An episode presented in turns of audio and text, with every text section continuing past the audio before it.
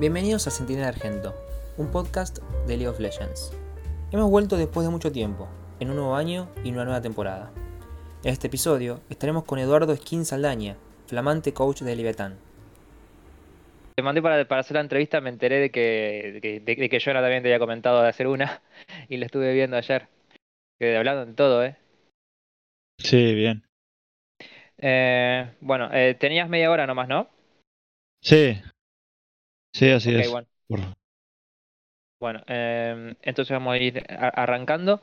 Eh, si bien ya sé que esta pregunta la contestaste justamente en la entrevista con Jonah, me gustaría al menos que, me, que me digas en resumen cómo fue el contacto con Leviatán y por qué decidiste dirigir en Tier 2. Bueno, el contacto de Leviatán fue de inmediato después de que yo posteé mi salida de Rainbow Seven.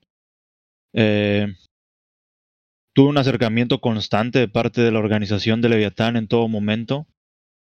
Eh, de hecho, inclusive bajo unas circunstancias eh, difíciles que tuve en lo personal, en una situación trágica en mi, en mi ciudad, ellos estuvieron siempre pendientes, también estuvieron apoyándome, motivándome en, lo, en la cuestión moral y eso para mí también contó bastante, ¿no? Por ahí las organizaciones se acercan únicamente con, con fines laborales y, y con objetivos muy competitivos, pero a veces se les olvida que en un grupo, eh, quienes engranan un grupo son los individuos, ¿no? Y las personas que están este, este, integradas a estos grupos, pues viven situaciones personales complicadas, ¿no? En el día a día y que una organización esté preocupada también o ocupada en, en poder ver cómo apoyar en esto es, es importante. Entonces, Leviatán lo hizo desde el primer día, entonces eso, eso llenó bastante mis ojos. En segunda instancia fue el hecho de que los objetivos que tenían estaban bien fijos, eran, eran muy coherentes en lo que buscaban hacer con respecto a lo que querían lograr. Entonces eso me, también me, me encantó bastante la organización no eran ese, tipo, ese típico objetivo utópico donde querían ganarlo todo, llegar a Worlds y romperla y, y cuando buscaban organizar o engranar el proyecto, pues no tenían idea ni cómo, ¿no? Sino que iban paso a paso, sabían que necesitaban un staff técnico para de ahí empezar a, engranar un equipo de, este, de jugadores bastante competitivo. Y entonces todas esas cosas me, empezaron a, gustar bastante de, de, Leviatán y fue una de las razones también por las cuales me decanté a, a trabajar en tier 2 y no en tier 1 como las propuestas que tenía. Claro, ¿y, cómo pensás afrontar este, o sea, cómo te sentís vos personalmente a la hora de, afrontar esta nueva experiencia? Para mí, obviamente es un reto nuevo, también al mismo tiempo de eh, cuento con bastante apoyo en la organización por parte de la, dirección deportiva y de la dirección de recursos humanos, entonces creo que tenemos todo para poder lograr el objetivo que deseamos y entonces yo de esa forma me siento bastante cómodo, bastante tranquilo, al mismo tiempo motivado porque para mí es una responsabilidad igual de grande como ganar una LLA y ir a representar a, a, la, a la, región en, en, Worlds, el hecho de, de que una organización y, jugadores eh, sacrifiquen todo por un ascenso también al Tier 1 es para mí un objetivo también grandísimo y de, y de bastante responsabilidad. Y, y como siempre lo he dicho, soy una persona y al mismo tiempo un profesional que no le teme a ningún reto y por eso estuve también escuchando ofertas de Norteamérica y de Brasil porque no tengo ningún digamos, ningún temor con, con afrontar un proyecto de, de, cualquier índole, en cualquier nivel competitivo y en cualquier región. Bien. Eh, ahora me gustaría entrar en, en, cómo fue este armado del roster. Eh, son muchos jugadores eh, de, nombre, muy experimentados. Eh, ¿En qué te enfocaste y en qué se enfocó la organización a la hora de la elección de los jugadores? Primero que nada, para poder eh, conseguir este objetivo, empezamos a fijar los microobjetivos y uno de ellos es ganar la apertura. Nosotros no estamos solamente pensando en llegar al regional, sino ser un equipo bastante completo, bien ordenado, eh, con buenos fundamentos de juego y fuera de juego. Entonces de esa forma fuimos engranando personas ya con experiencia, las cuales solamente les íbamos a ir este, abonando ciertas, ciertos conocimientos y ciertas estrategias para el desarrollo de sus habilidades. Entonces hubo algunos jugadores de la LLA o exjugadores de la LLA que por ahí este, querían estar más tranquilos jugando o estando en Argentina, como lo son Maxi y, Facundo. y, ellos pues este, fueron pieza fundamental para, para ir organizando el equipo, ¿no? También decidimos ir encontrando talentos de aquí de, de del país, de la región, que, sin duda durante años hemos sabido que son, que, son jugadores que, que, han sobresalido, como lo son Brandon y, y Juanma. Y por ahí Toblo pues fue como el cayó como anillo al dedo, ¿no? Porque es un jugador que tiene toda la experiencia, tiene bastantes capacidades y a nosotros nos sorprendió bastante que, que no tuviera a lo mejor una oferta bastante digna que a él le llamara la atención en Tier 1. Entonces, obviamente nosotros decidimos incorporarlo, mostrarle qué era lo que teníamos, cuáles eran nuestros, nuestros pensamientos y nuestros objetivos y le fuimos este, explicando cómo era todo y se le gustó bastante el proyecto y entonces se terminó de consolidar el proyecto. Sí, vos sabés que me, me, me, pasa exactamente lo mismo con Toplop. Cuando vi eh, todos los rosters de la LLA dije, wow, son buenos rosters. Después recalculé, los vi de vuelta y dije, che, no está Toplop. ¿Cómo puede ser que no esté Toplop en esta cantidad de, de equipos, no? Pero, pero bueno, una, una cosa que, que, me parece interesante es que justamente para armar este equipo competitivo eh, optaron por cinco jugadores muy experimentados, porque no estamos hablando de que tienen uno un split en, en LP o algo de experiencia en LA, sino que estamos hablando de cinco jugadores con mucho rodaje en LA, eh, algunos con mucho rodaje en LVP. Eh, ¿A qué se debe? O sea, ¿creen que para ganar, para ser un equipo realmente competitivo, necesitan la experiencia antes que talento más joven? No es eso, es simplemente eh, encontrar a las personas idóneas para lo que se está buscando. Como te digo, por ahí a veces es muy trillado el hecho de que las organizaciones busquen eh, objetivos a largo plazo. Todas las organizaciones buscamos objetivos a largo plazo en el mundo, en cualquier disciplina competitiva. Pero hay que ser sinceros, a corto plazo también hay muy buenas cosas que obtener. Eh, hay un, posiblemente hay un nuevo formato para entrar al regional y poder alcanzar esa, la, la, famada promo relegación y para eso es importantísimo también la apertura. Entonces nosotros también queríamos este, ganar la apertura y por eso es que des, eh, buscamos engranar al, al equipo de la forma en que lo hicimos. Al mismo tiempo, yo, yo considero que hace falta también desarrollar talento y yo creo que en el año vamos a ir sumando gente, suplentes, chicos que tengan el potencial para, para crecer desarrollarse bastante y, que después vayan mostrando sus capacidades ante pues ante esta escena no competitiva. Uno de ellos es Winter que es nuestro suplente. Gonzalo la verdad es que es un chico que es joven o sea tiene 20 años a diferencia de muchos y le mete bastante tiempo está muy tryhard es desde esos niños que se la pasan jugando todo el tiempo aprendiendo y y creciendo constantemente, ¿no? Entonces solo falta el día y la hora en el que el chico pueda demostrar sus habilidades y sin duda va a ser un, uno de los buenos talentos a futuro para esta región. Bien, bien.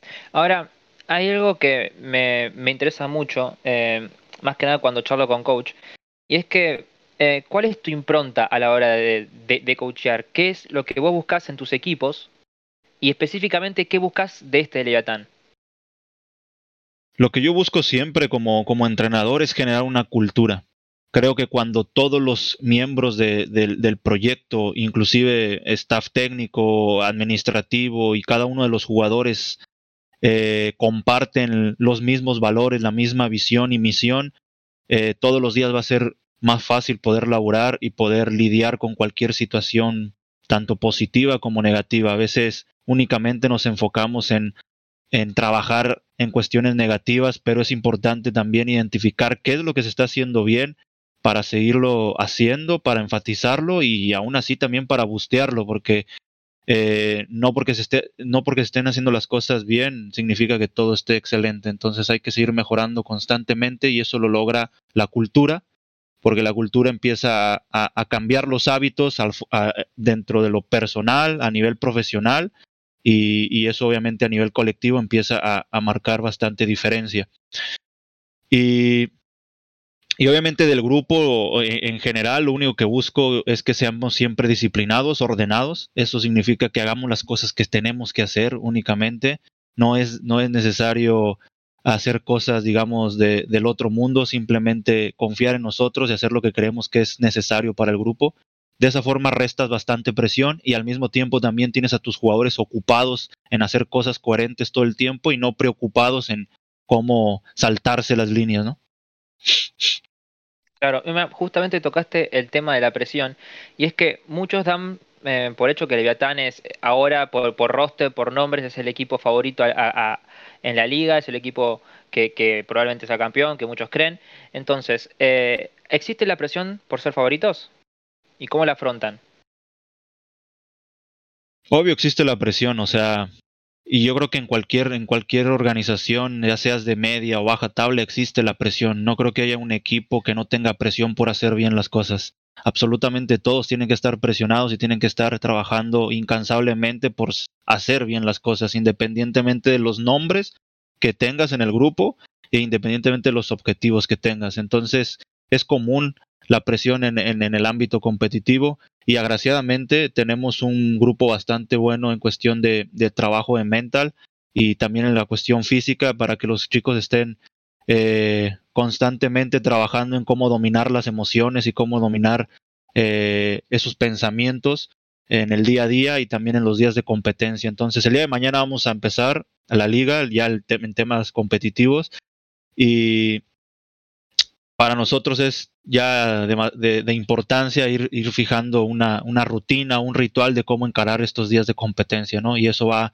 como lo dije anteriormente, a generar una cultura y eso le va a ayudar bastante al jugador día con día poder afrontar mejor las cosas. Eh, los chicos saben que somos un equipo fuerte y por ende quieren siempre demostrarlo mejor y cuando un equipo esa presión la, la, la, transforma en combustible o en motivación para ir haciendo las cosas día a día, es lo mejor que te puede pasar y justamente creo que encontramos eso en los últimos días, que a pesar de los errores que estuvimos cometiendo al inicio, tenemos bastante fijo nuestros, nuestros objetivos y creemos que el ser un equipo experimentado, fuerte, capaz, nos va a dar bastante motivación para seguir trabajando y alcanzar los objetivos que deseamos.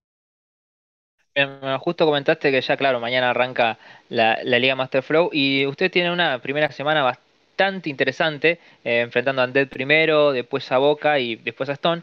Eh, ¿Qué primer análisis tienes de los equipos? ¿Cómo te, va, cómo te preparas para estos juegos? ¿Cómo, es todo el, el trasfondo antes de arrancar una partida? Bueno, esto con mi grupo de staff técnico y con Gaby, que es una persona con la cual ya tengo trabajando bastante tiempo, tenemos el, el hábito, la costumbre de trabajar a marchas forzadas contra cualquiera de los rivales. Nunca minimizamos a un rival, siempre hacemos las mismas, digamos, las mismas cosas contra todos, escautear a los rivales, eh, sacar análisis y conclusiones de cómo es que ellos plantean sus juegos al momento de draftear. También de si tenemos ya scrims previos contra ellos, nos ponemos a revisarlo y deducimos cuáles son, cuáles son sus, digamos, sus áreas más a poder castigar.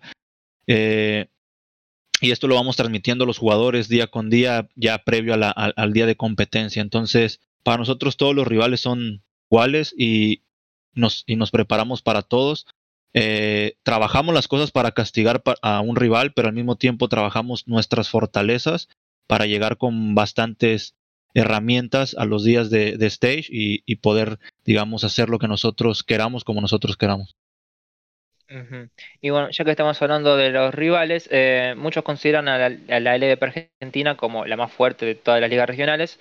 Eh, quiero, quiero preguntarte si está de acuerdo con esto y en, el caso de que si hay algún equipo que vos digas, eh, este equipo hay que tener cuidado, eh, este tiene muy buen rostro, tiene muy buen staff, como, o sea, ¿qué equipo pensás que, le puede llegar a dar mucha competencia a Leviatán?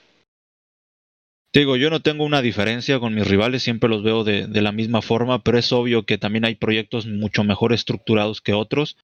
Y, por ahí yo creo que tanto Wallapampas como Cru, eh, al mismo tiempo Undea también es un equipo bastante fuerte.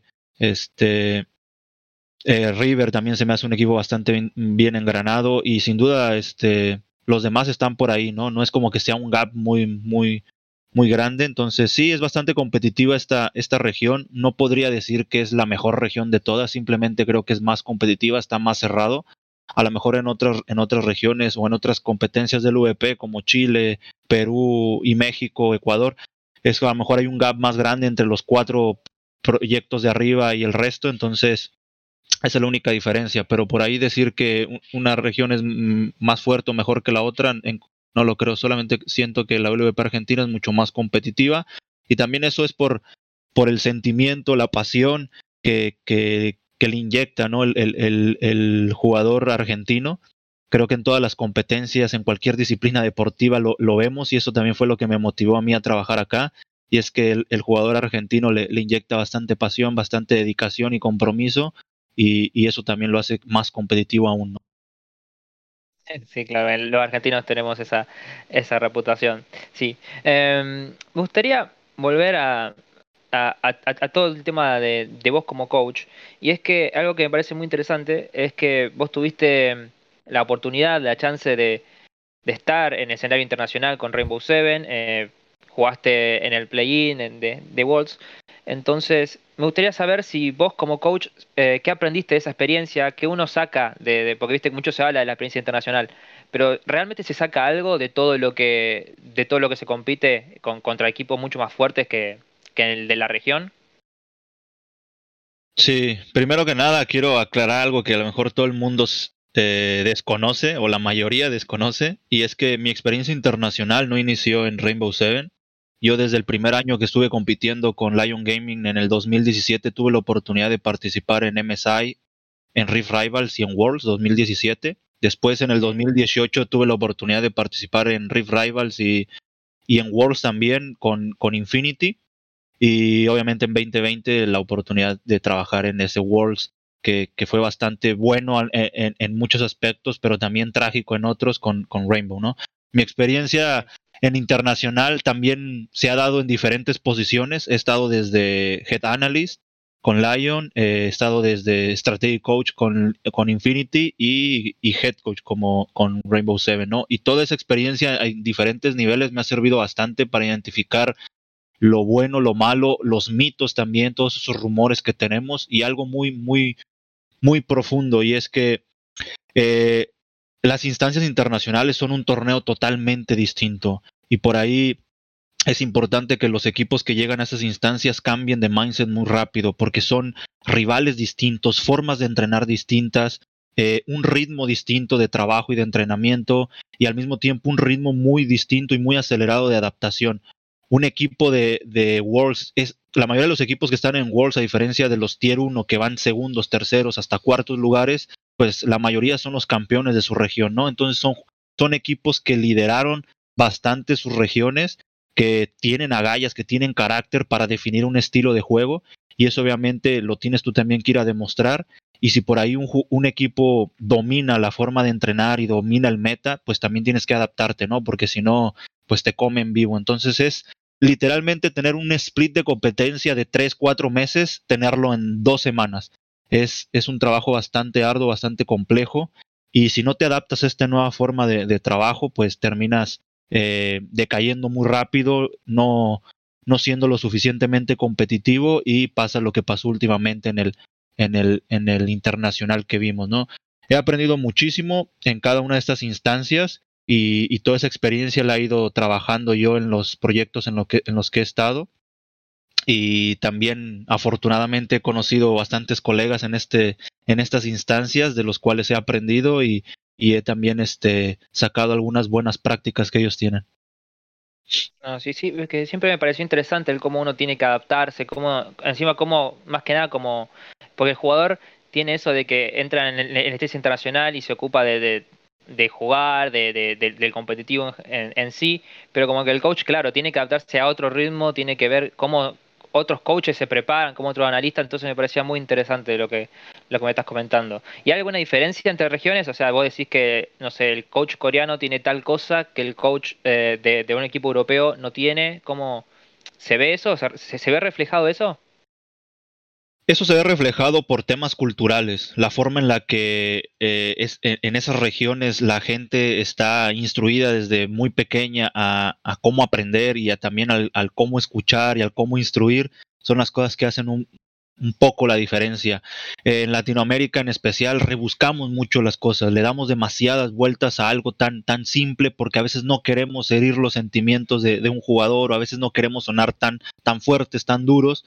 Y, y eso no existe, por ejemplo, en, en, en, en, Asia, ¿no? En Asia se dicen las cosas tal cual y, y listo, ¿no? Muy brevemente. Y eso es lo que la diferencia que generan a veces ciertos entrenadores eh, coreanos, que ellos dan dicen tres cosas en una jugada, ¿no? No te diste haber parado acá, debiste haberte parado acá porque el jungla rival está en, tu lado y tu jungla no. Listo. Y en Latinoamérica le damos 25 vueltas para explicar al jugador por qué no debe estar parado, tratarlo de convencer de mil maneras antes de ver si, lo simple. En Europa es una, mezcla de ambos y por eso también han trabajado bastante bien. Y lo que también ha destacado en Europa es que eh, confían bastante en el jugador. Es como que eh, le van desarrollando habilidades en los jugadores como, como la convicción, el, el, análisis, la observación, la comunicación y van, van confiando bastante en, el, en el proyecto en los jugadores al grado de que se vuelven bastante independientes en hacer algunas cosas y, y al mismo tiempo saben deducir cuándo deben ser totalmente colectivos. Es, muy, es, muy, interesante todo, todo esto esta parte técnica más que de, todo, todo, lo que está detrás ¿no? de una partida de League of Legends. Y ya que estamos hablando de esto, eh, me gustaría que me definas cómo ves este meta, este meta de juego actual, este meta con que particularmente veo que eso no, sé mucho, ve, hablo de lo que veo, y es que justamente tenemos este meta de, de, de hipercarries, digamos, con Jeans, con Afelio siendo constantemente piqueados, de vez en cuando se ve eh, con Gragas casi instapick o con muchos magos en la mid lane. Eh, me gustaría, ¿cómo definís este estilo dominante? Eh, ¿Cómo te vas a adaptar al mismo? ¿Cómo, cómo es el metajuego actual? No, el, metajuego, el metajuego yo creo que es uno de los metajuegos más básicos que, existen en, el, League of Legends. Por ahí yo, yo veo que este metajuego es prácticamente un metajuego del 2015, 2014, que se juegan literalmente los champions que son para cada carril, ¿no? O sea, eh, algunos tanques y algunos acarreadores en top, los mismos junglas de siempre, ¿no? Lee Sin, Jarvan, Shin lo que se jugaba por esas épocas, los maguitos en mid y, y, las botlanes básicas, ¿no? De, eh, este, de, de, de hipercarry, ¿no? Entonces, este, es algo muy común. Lo más importante acá en este grupo y cómo lo encaramos el meta es la adaptación y, y, y las ganas que tienen de contribuir los jugadores. Entonces, eh, todos ellos saben cuáles, cuáles son los picks más fuertes que hay, cuáles son los picks también en, en segundo término y, y, de verdad es que se comprometen a tenerlos bien, bien preparados y eso es lo que nos da bastante apertura en este, en este meta. Y el meta para mí es, digamos, lo, como lo dije, es bastante simple, es bastante tranquilo y cualquier equipo lo puede ejecutar de buena forma. Y eso es para que, digamos, eh, Riot busca siempre darle cierto, cierta importancia a, algunos aspectos con cada año, en cada meta. Y creo que en esta ocasión van a deslumbrar bastante las cuestiones de fundamental, los equipos que sepan moverse mejor en el mapa, los equipos que sepan tener mejor lectura y, mejor observación in-game son los que van a poder ejecutar mejor, ya que las herramientas de ambos equipos van a ser, en campeones van a ser muy idénticas y van se van a definir más en cuestión de fundamento.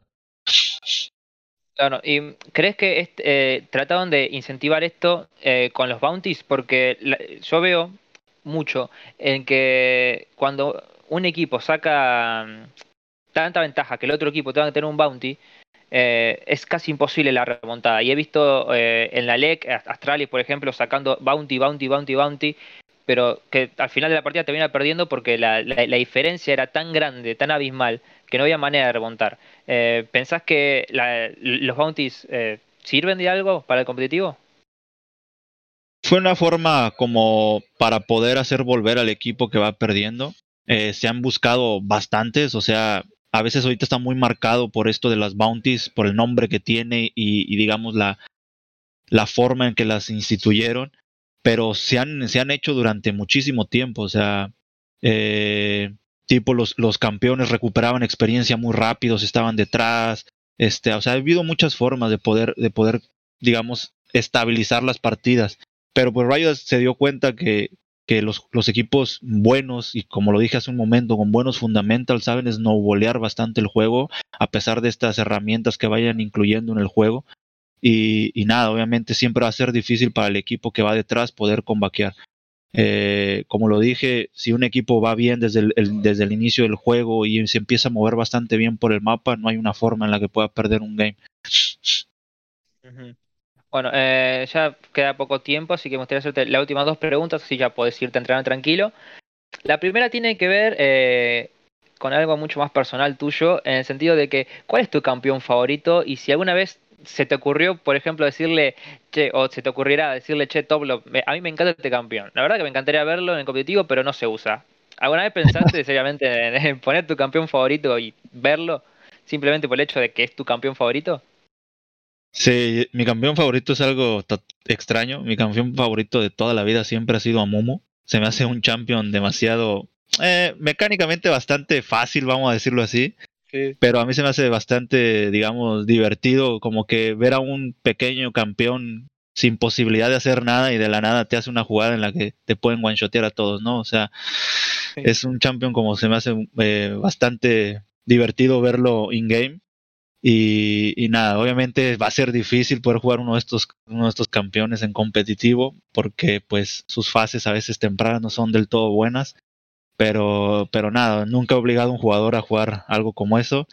Y, y de hecho todos los, los, todos los equipos en los que he estado, los jugadores con los que he trabajado saben cuál es mi campeón favorito y la mayoría del tiempo me, me, me memean, ¿no? O sea, ejemplo, eh, cuando jugaba contra Infinity en la LLA, estando yo en R7, eh, Solid Snake, me acuerdo que, que, lo mostraba, ¿no? Lo showweaba ahí en, en, el, en el draft, durante el draft mostraba el Amumu y, y eso es porque lo saben, ¿no? Y, y sé o cosas así, jugadores con los que he trabajado saben que el campeón me gusta bastante, se me hace divertido y, y nada.